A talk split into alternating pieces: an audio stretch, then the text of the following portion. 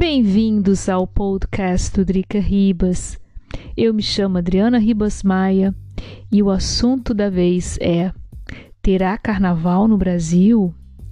É fato, a situação da Covid-19 no Brasil é melhor do que aqui.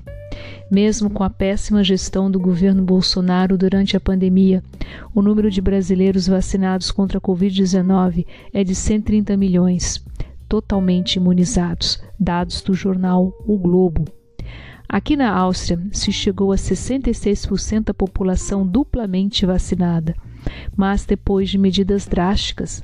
O país alpino se encontra em lockdown até o 12 de dezembro e terá uma obrigatoriedade da vacina a partir do 1 de fevereiro de 2022.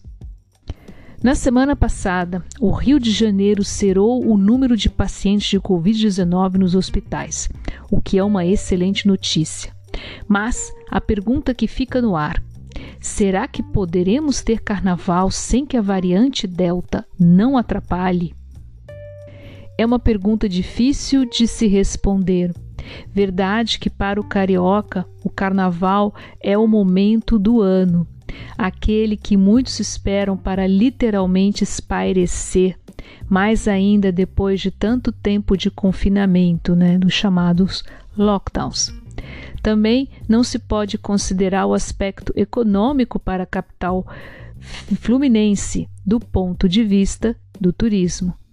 Mas, mesmo assim, o que se observou aqui Justamente depois do verão, quando as temperaturas começaram a descer, o número de casos de Covid-19 disparou com a variante Delta do vírus da Covid-19, que é muito mais contagiosa que a versão original. O que a cidade do Rio de Janeiro deveria fazer urgentemente era vacinar toda a sua população também seria prudente exigir dos turistas estrangeiros uma carteira ou comprovante de vacinação para tentar bolar um plano de contenção do vírus, caso várias pessoas se infectem ao mesmo tempo. Por outro lado, as cidades do interior, algumas cidades do interior do estado de São Paulo, resolveram cancelar o carnaval por medo de uma possível onda de infecções da Covid-19, o que é bastante compreensível. O que estamos vivendo aqui na Europa é um verdadeiro desastre.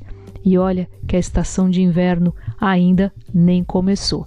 Esse foi mais um podcast do Drica Ribas. Esse texto se encontra no meu diário eletrônico, que é o adrianaribasmaia.com, e eu espero que eu espero ter você nos próximos podcasts aqui. Se você curte histórias cotidianas Brasil e Europa, não deixe de me seguir. Se você curte as minhas histórias, não deixe de me seguir assim mesmo, tá certo? Muitíssimo obrigado pela atenção de vocês e até o próximo podcast.